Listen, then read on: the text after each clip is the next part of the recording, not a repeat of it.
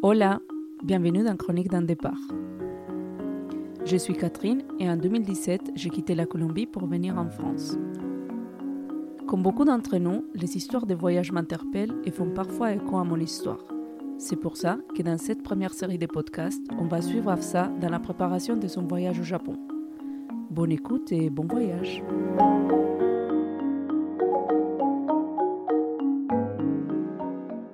Bonjour à tous et bienvenue dans ce troisième épisode des Chroniques d'un départ. Bonjour Afsa. Salut tout le monde.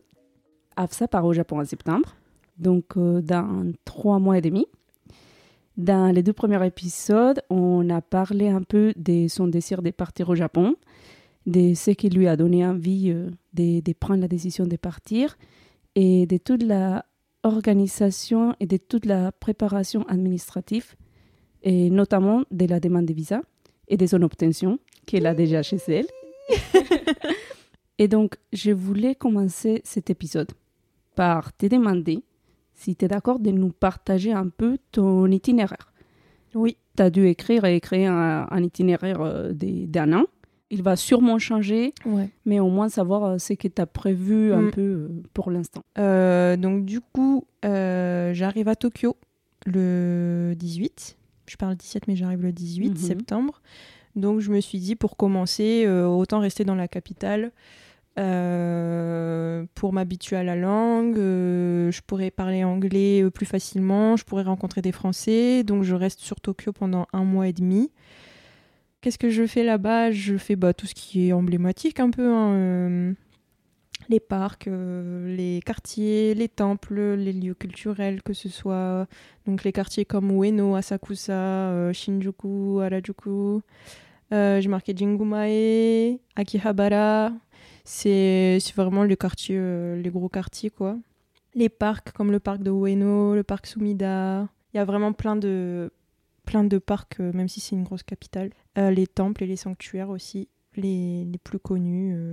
Euh. Le culturel, forcément Team Lab. Les musées, euh, Okuzai, euh, Asakura, euh, enfin il y a plein plein de musées. Et aussi le musée Ghibli. Ah, Voilà. c'est à Tokyo Oui, c'est le musée, c'est pas le parc. Mais il y a le musée qui est dans, on va dire, la périphérie de Tokyo. C'est une ville qui s'appelle Mitaka. Et donc il y a le musée Ghibli Excellent. Voilà. Ça, c'est ma première destination. Super bien. Ensuite, je pars à Kyoto pour, euh, pour novembre, parce que octobre-novembre, c'est la période des momiji, donc les feuilles d'érable rouges. Et euh, je voulais absolument la faire à Kyoto, parce qu'avec les, les sanctuaires qui sont tout rouges, ou en bois, les temples en bois aussi, je me suis dit que ce serait super joli à voir. Et, euh, et en plus, pour aller de Tokyo à Kyoto, du coup, il y a le train et le train passe à. Enfin, juste, euh, t'as une vue sur le mont Fuji et je voulais trop la voir pendant cette période. Donc, euh, du coup, tout le mois de novembre, je le passe à Kyoto euh, pour visiter un maximum de temples et de sanctuaires, principalement. Et j'ai trop hâte, c'est un des endroits où je me vois déjà euh, là-bas. euh, Magnifique. voilà, le quartier des geishas. Wow. Ouais, ouais, j'ai trop trop hâte de. Ça donne tellement envie. Ouais. Ben, franchement, encore une fois, je vous invite à aller voir les photos. c'est incroyable. Ensuite, je remonte dans le nord, mais pas trop non plus. Donc vers Sendai. Euh, j'y reste pas longtemps, j'y reste un mois. Mais en vrai de vrai, ma raison principale de pourquoi je vais là-bas. Franchement, j'aurais pu y aller que trois jours, mais c'est juste pour aller sur l'île l'île au chat. Donc Tashirojima. Très important. C'est c'est le jour où j'ai découvert qu'il y avait cette île-là, je me suis dit je vais y aller, je veux et je mets je franchement il faut que j'y aille. C'est normalement les gens ils y restent une journée ou deux. Moi franchement une semaine c'est ok. Il y a rien à faire sur cette île à part le câliner des chats. Être avec des chats, c'est voilà tout. Mais euh, je veux y aller, je veux y aller. Donc euh, voilà. Et ensuite, pour l'hiver, je me suis dit, bon, l'hiver, c'est pas une période hyper agréable. pff, C'est simple. Soit j'allais la faire dans le sud, mais donc dans ce cas-là, il faudrait prendre mon, mon itinéraire, mais de façon inversée. Oui, parce que là, pour l'instant, tu pars de Tokyo, tu descends à Kyoto Ouais. et tu après, remontes. je fais tout le nord, euh, donc pendant la période d'hiver. Et donc euh, pendant bah, janvier et début février, je serai à Sapporo. Euh, Il y a d'ailleurs, bah, j'y vais pour ça, il y a le, le festival international de, de sculpture de neige. Trop cool. Voilà. que je vais là-bas pour ça. En vrai, que pour ça aussi. donc, il s'appelle le Yuki Matsuri parce que Yuki c'est la neige et Matsuri c'est la fête, enfin festival. Ensuite, du coup, je redescends en dessous de Tokyo euh, pour aller à Osaka pour faire bah, euh, Nara, Kobe, Himeji, Wakayama. Donc, c'est des, des, villes qui sont des villes et régions qui sont autour d'Osaka. Ensuite, je descends dans le sud pour aller à Hiroshima voilà, donc c'est la, région de Kyushu. Euh, et, ensuite, je descends donc une semaine à Okinawa. Donc c'est plein de petites îles qui sont perdues dans l'océan. Euh, euh, selon là où tu t'orientes sur les îles, tu as une vue sur Taïwan. Et sinon, tu as juste la vue sur l'océan, le, vide. Et ensuite, je retourne à Tokyo parce que, en fait, je voulais faire l'ascension du mont Fuji je pense quand même que c'est un grand classique quand on va au Japon et je voulais vraiment le faire. Et voilà, et après pareil pour faire, euh, euh, pour faire d'autres régions euh, autour du, de Tokyo, notamment Kamakura, Narita, Nikko, Kanazawa. Et, et après je rentre à ma maison. Et voilà.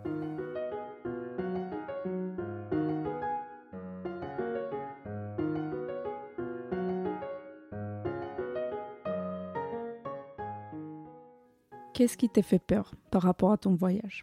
Je veux dire, est-ce que parfois il y a des choses que tu imagines que tu veux surtout pas qu'il t'arrive un voyage? Il y a deux choses qui me sont arrivées dans la tête quand tu as dit ça. La première, c'est. Euh, c'est super bizarre, mais. En vrai, rencontrer des gens, ça me fait trop peur. Parce que j'ai trop peur de la barrière de la langue. Hmm. Et euh, du coup, du coup, en vrai, euh, ouais, j'ai trop trop peur de pas savoir m'exprimer, j'ai trop peur de la barrière de la langue. Et en même temps, euh, j'ai pu en parler avec des personnes euh, qui sont allées ou qui sont allées ailleurs et qui, ont, qui sont passées par là aussi. Et t'arrives quand même à, te faire comprendre. Après, tu peux être un peu frustré parce que t'arrives pas à l'exprimer comme tu voudrais, mais en vrai, tu, tu peux. C'est une peur qui, qui, va vite passer, je pense. Mm. Mais là, en tout cas, ouais, maintenant, euh, j'avoue que quand j'y pense, j'ai trop trop peur de rencontrer des gens. Euh, même si l'anglais, je maîtrise, euh, bah, c'est pas ma langue maternelle. Et du coup, bah, ça me fait peur de m'exprimer qu'en anglais ou qu'en japonais. Mais ça va le faire. Et en vrai, c'est le but. C'est aussi le but, c'est de pouvoir m'exprimer en japonais. donc voilà. la deuxième peur qui m'est arrivée, c'est d'avoir de tout perdre. de je sais pas qu'il m'arrive un truc et que je perds mon téléphone, mes papiers, euh, je sais pas que on perd ma valise, que je perds mes biens.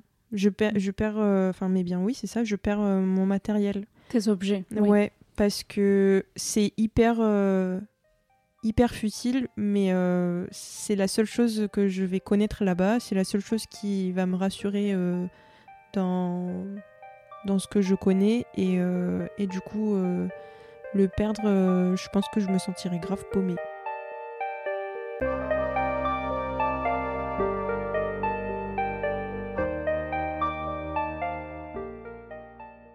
Dans les premiers épisodes, tu nous parlais du fait que tu avais fait une dépression.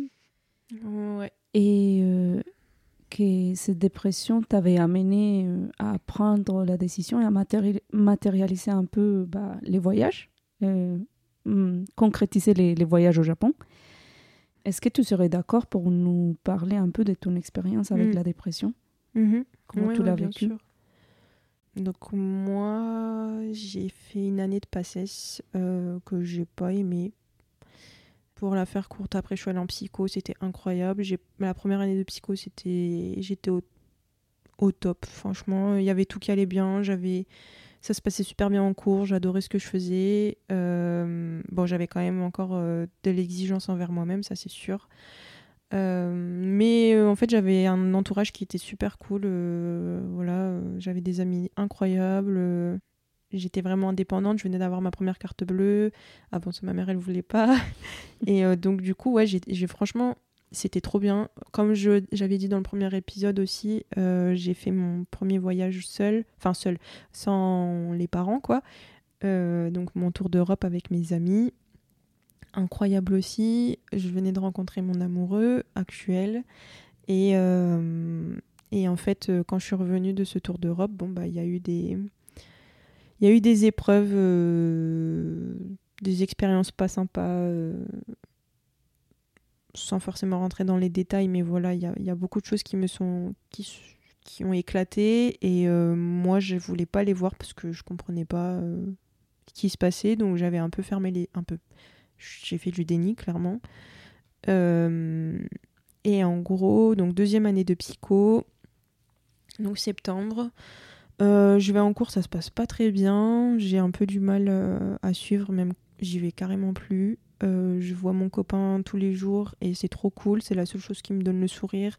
On s'éclate, on va boire des bières, on va manger dehors, on fait des concerts. Enfin bref, on, on vit une vie de jeune quoi. C'était trop cool. Puis il y a les examens qui approchent. En même temps, je passais mon permis. du coup, je savais qu'il fallait que je tienne, mais je sentais quand même que j'étais en train de tirer sur des cordes sensibles et que il fallait que je me pose. En tout cas, il fallait que je me pose parce que je sentais que ça, ça commençait à bien tirer quoi. Puis je passe les examens. Donc voilà, décembre, euh, ça tire, ça tire, ça tire. Puis le 9 janvier, je passe mon, mon permis, je l'ai, j'ai mon premier semestre. Euh, puis pareil, encore des épreuves pas cool. Et en fait, euh, je, juste après mon permis, je vais chez ma mère. Et chez ma mère, j'ai craqué. Euh, ouais, j'ai craqué. Hein. J'ai craqué. Bah, je rentrerai pas dans les détails, mais donc du coup, j'ai fait une dépression. je suis allée à l'hôpital psychiatrique. J'ai un peu honte en disant ça, mais en vrai, faut pas avoir honte de ça, mais je vais pas mentir, j'ai un peu honte. Mais du coup, je suis allée à l'hôpital psychiatrique. Pendant deux semaines, j'ai été suivie. Euh, j'ai été sous traitement aussi. Et, euh, et ouais, j'en suis sortie. Pendant ces deux semaines, tu as été suivie euh, par des psychologues Une psychologue et une psychiatre, du coup. Une psychologue tous les jours. Bah, après, voilà, j'ai ma mémoire qui flanche beaucoup, j'avoue. Mais euh, du coup, j'ai été suivie par une psychologue et je suis sûre, presque sûre que c'était tous les jours. Normalement, c'est tous les jours, de toute façon, quand t'es à l'hôpital. Et une psychiatre, je crois, euh, toutes les deux semaines. Euh, toutes les deux semaines, deux fois par semaine, excusez-moi. excusez-moi, deux fois par semaine. Euh, bah, elle, c'était pour contrôler du coup les doses et la psychologue, c'était pour un vrai suivi euh, bah, psychologique, quoi, thérapeutique. Incroyable ces psychologues, vraiment gros cœur sur elle.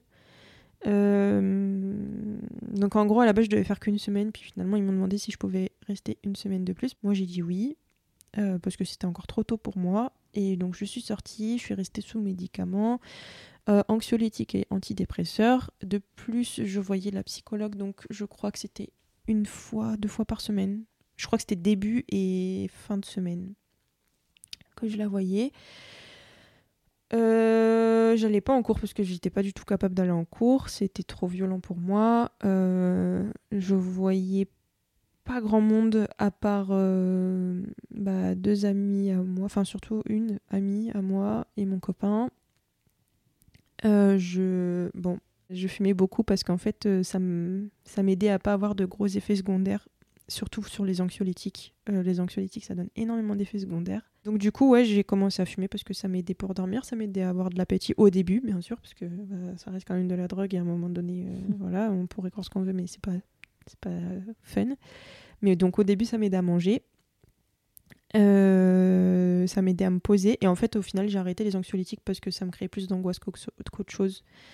Euh, du coup, j'ai juste continué à fumer et à prendre les antidépresseurs. Puis, bah, euh, fin de l'année, vers septembre, j'ai trouvé un travail.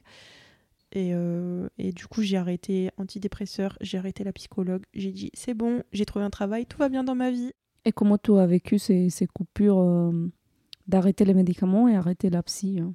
Bah en fait, j'ai pas trop de souvenirs de ça. J'ai l'impression que ça allait, tu vois.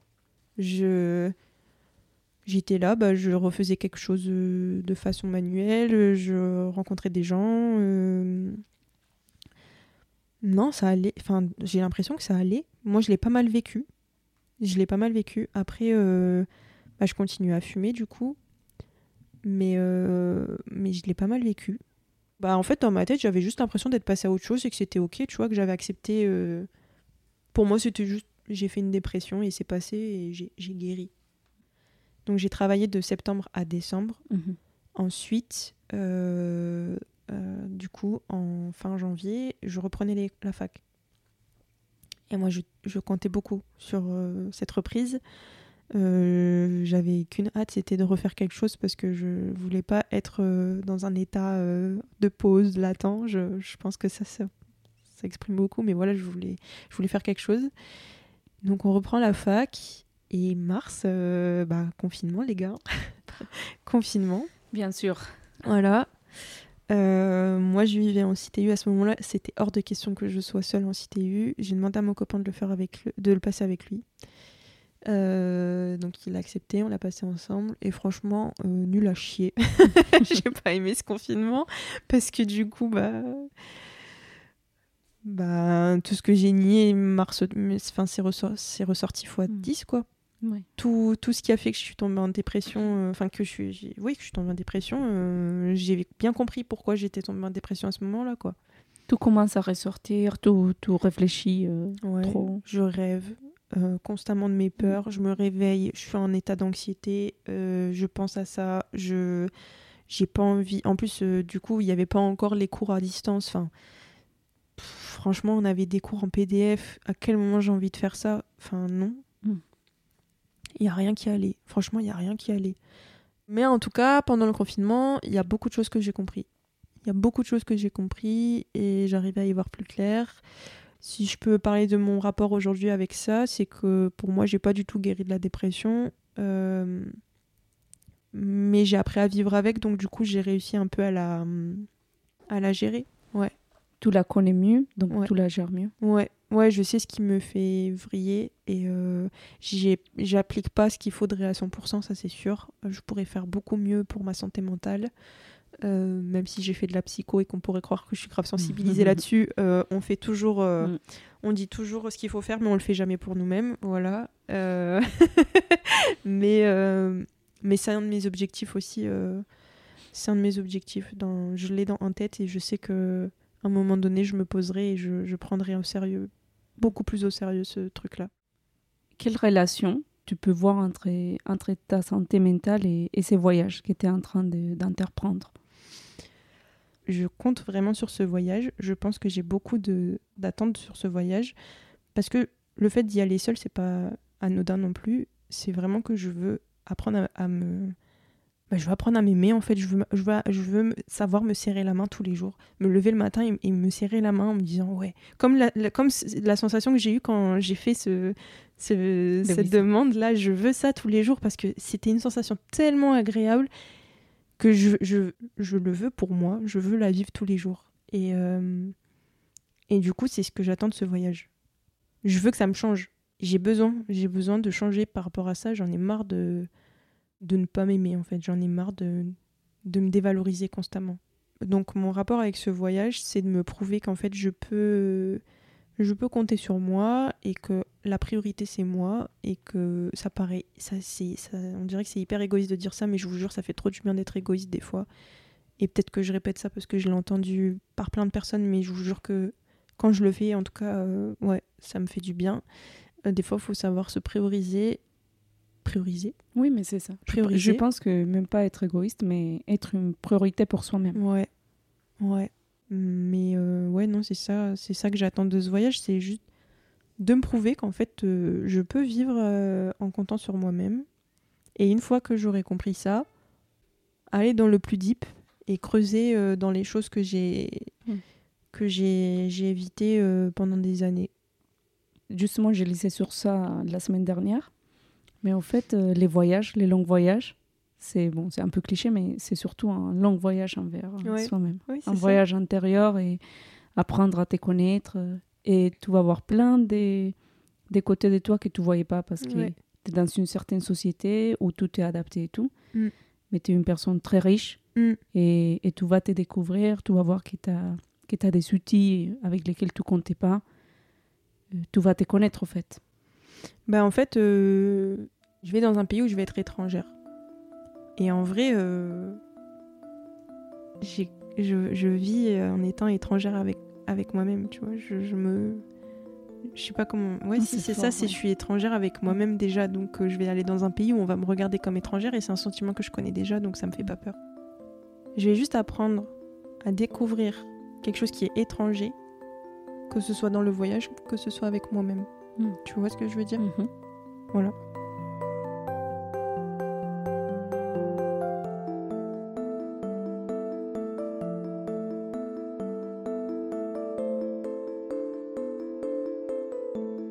Est-ce que, bah, par rapport à, à ton histoire et à, à ces émotions qui vivent qui vit en toi, et, bah, et à la dépression, justement, pour, pour l'appeler par son nom, est-ce que tu as pensé peut-être à prendre des mesures euh, pour, euh, pour les voyages, au cas où euh, elle arrive, elle se pointe, etc., ou, ou pas vraiment? Genre comme une boîte assez courte, comme par exemple les personnes à- euh, que tu peux contacter. contacter. Mes tips, c'est d'appeler ma mère. Parce que ma mère, euh, elle a toujours le mot à dire, ça m'énerve. Mais c'est vrai. Les mamans, elles ont toujours le, le bon mot. Ouais. Euh, T'as l'impression que c'est un peu comme une déesse, tu vois. euh, Elle sait ce qui va t'arriver et comment tu dois le gérer. C'est un truc de fou, ça. Mais, euh, mais ma mère, euh, ouais, ma mère, appelez ma mère. Et au- en vrai, depuis qu'on a fait ce podcast ensemble, je te remercierai jamais assez. Mais euh, en vrai, ce podcast, il me fait du bien à l'écouter. Et je pense que je continuerai à l'écouter là-bas, même quand j'aurai des moments de down. parce que ça me rappellera ce, tout ce processus. Mhm. Euh, c'est un mot qui, a- qui apparaît beaucoup dans, dans ce Dans podcast. Mais c'est vraiment ça, c'est me rappeler de tout ce processus. Et, euh, et par tous les chemins où je suis passée pour en arriver là, tu vois. Et, euh, et je pense que ça, en vrai, ce sera un bon coup de boost. Bah, Et, c'est trop euh, bien. Voilà. Et les, les messages qu'on peut m'envoyer par rapport à- au podcast aussi, ça me. Et à mes choix, enfin, que ce soit le podcast ou même à mes choix de, de, de vie. euh. Mm. Puis en vrai, je vous cite pas, mais j'ai plein d'amis sur qui compter. euh. Mm. J'ai beaucoup plein. J'ai j'ai quand même un entourage qui est, qui est trop bien. Donc tous ces gens-là, euh, bah, vous vous reconnaîtrez, mais je vous aime beaucoup. Mm, C'est trop bon. voilà, c'est c'est le point de lumière que tu Ouais. peux voir euh, peut-être dans, dans ces possibilités d'obscurité. Ouais. Dans les premiers podcasts, tu parlais du fait que ce qui t'a donné la force de matérialiser ces voyages, c'est que tu t'es référé à, à ce qui te faisait plaisir en tant qu'enfant. Mm. Et euh, je sais pas, je trouve que hum, quand on a, on a des, des, des problèmes de santé mentale, qu'on galère avec sa santé mentale, c'est c'est super important de, de se référer à, Son inner child. exactement, Ouais. oui, à cet enfant qu'on a été et, et l'écouter. Et ouais. Et c'est c'est un très beau cadeau que tu les fais là. Bah, il y a beaucoup de gens qui qui vont imager ce truc-là, mais euh, est-ce que tu, si tu, tu avais ton petit toi en face de toi, tu le traiterais comme tu te traites aujourd'hui, tu vois? Ah, C'est super fort ça. Ouais. Et en vrai, euh, ça, ça remet beaucoup de choses en question quand tu penses à ça. Ouais. Et du coup, bah, je sais que c'est ce qui m'a permis aujourd'hui de faire ça parce que quand j'étais au plus bas, euh, je me suis dit, mais quand j'étais petite, euh, enfin, quand t'es petite, t'es plein de vie, euh, t'es là, tu cours partout, tu sautes partout, tu, peux, tu peux faire des trucs pendant des heures sans boire de l'eau. et T'as plein d'énergie. T'es là, t'as plein d'énergie et tu rêves sur de plein de trucs. Et je me suis dit, mais vas-y, mais ça, c'est un truc que t'oublieras jamais, tu vois, tes rêves de gosse. Et même si c'est un, un gros truc et que ça peut effrayer plein de gens, bah moi, en vrai, c'est con, mais ça me. Ça me fait trop kiffer de faire ce truc-là. Là, maintenant que ça se fait, et en plus, comme toi, tu vois, tu racontais par rapport à ton, à ton, à ton visa, mais moi, c'est vraiment un truc qui me punaise. Ça me, ça me confirme que vraiment écouter son instinct et Mm. écouter, euh, écouter ce qui te parle le plus, c'est évident, ça se suit. Enfin, Mm. c'est un truc de fou, toi, comment ça s'est. Comment dire euh, Ça s'est enchaîné, en fait. Oui. Ça s'est enchaîné. Et ben, j'ai l'impression que moi, c'est pareil, ça s'est enchaîné. C'est comme ça t'attendais au fait. Ouais. euh, ouais. On attendait que ça. Mm. En mode putain, c'est pas trop tôt. c'est ça. C'est c'est l'heure parfaite. Très bon. Ouais. En parlant de l'heure, Oui. combien de temps il te manque avant de partir au Japon? Donc là, actuellement, il me reste 112 jours, 3 heures et 37 minutes. Là, il reste très peu de temps, hein. trois, mois et, mois et deux semaines, c'est, Trois mois et deux semaines. c'est que dalle. hein. Incroyable. En plus, c'est l'été, ça va passer vite. C'est ça. On arrive à, à la moitié des- de ces récits d'ailleurs. J'ai trop hâte. Très bien. Bah écoute, encore une fois, je te remercie énormément. Moi aussi, je te remercie pour tout, Catherine. Avec plaisir. Vraiment. Et je t'ai dit euh, dans un mois pour les Oui. quatrièmes podcasts. À bientôt. À bientôt. Ciao. Salut. Au revoir.